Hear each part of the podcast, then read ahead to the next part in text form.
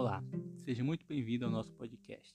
Esse podcast é formado por Jonas Lucas, número 23, Lívia Alice, número 30, Matias Noronha, número 35 e Thales Aragão, número 42, do segundo ano Redes de Computadores. Minha equipe escolheu os fármacos, paracetamol e o metamizol, para apresentar.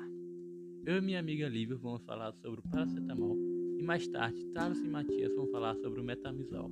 Antes de iniciarmos nosso conteúdo, eu irei falar sobre o fármaco. A palavra fármaco deriva da palavra grega fármaco, que tem o significado de ser aquilo que pode limpar as impurezas. Logo, para os gregos, essa palavra seria análoga a remédio. Atualmente, o conceito mais aceito sobre fármaco, de acordo com o dicionário brasileiro, é qualquer remédio, substância ou produto desenvolvido e preparado para fins farmacêuticos.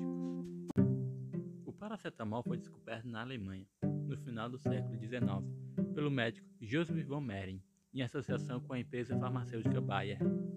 Com seus estudos, Joseph descobriu que o paracetamol é um ótimo analgésico e antipirético.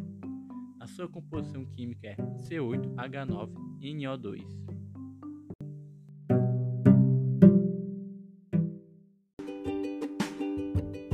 Olá, meu nome é Lívia e eu vou explicar como o paracetamol funciona e como ele é comercializado atualmente.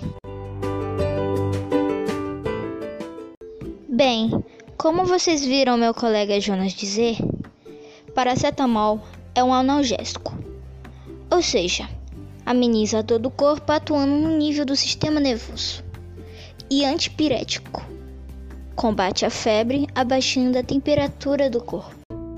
O paracetamol é um medicamento de venda livre, ou seja, não é necessário prescrição médica para comprá-lo. Ele pode vir em comprimidos ou em gotas, que já são mais recomendadas para crianças e bebês.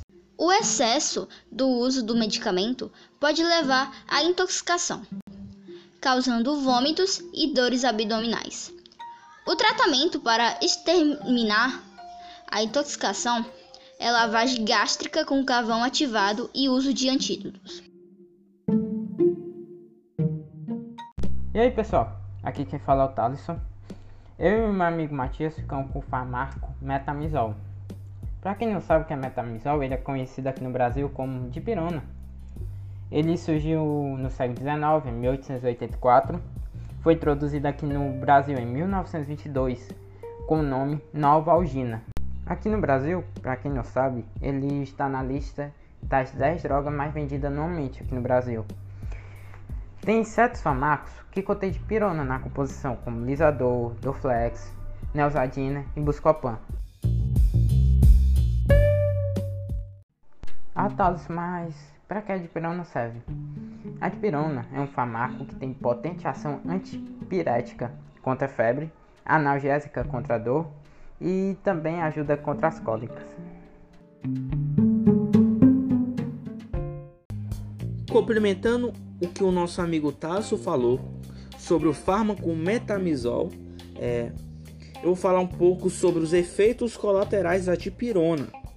Os efeitos colaterais da dipirona incluem a urticária, que é uma irritação na pele, os efeitos colaterais como pressão baixa, distúrbios renais e urinários, distúrbios vasculares e reação alérgica grave. A dipirona, nós sabemos que é uma substância com efeitos analgésicos.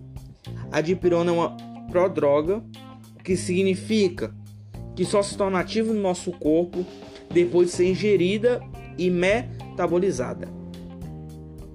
Matias, quem não deve usar? A dipirona está contraindicada na gravidez e na amamentação, e pessoas também que é alérgica à dipirona sódica. E em caso de febre, a partir de que temperatura se deve tomar dipirona?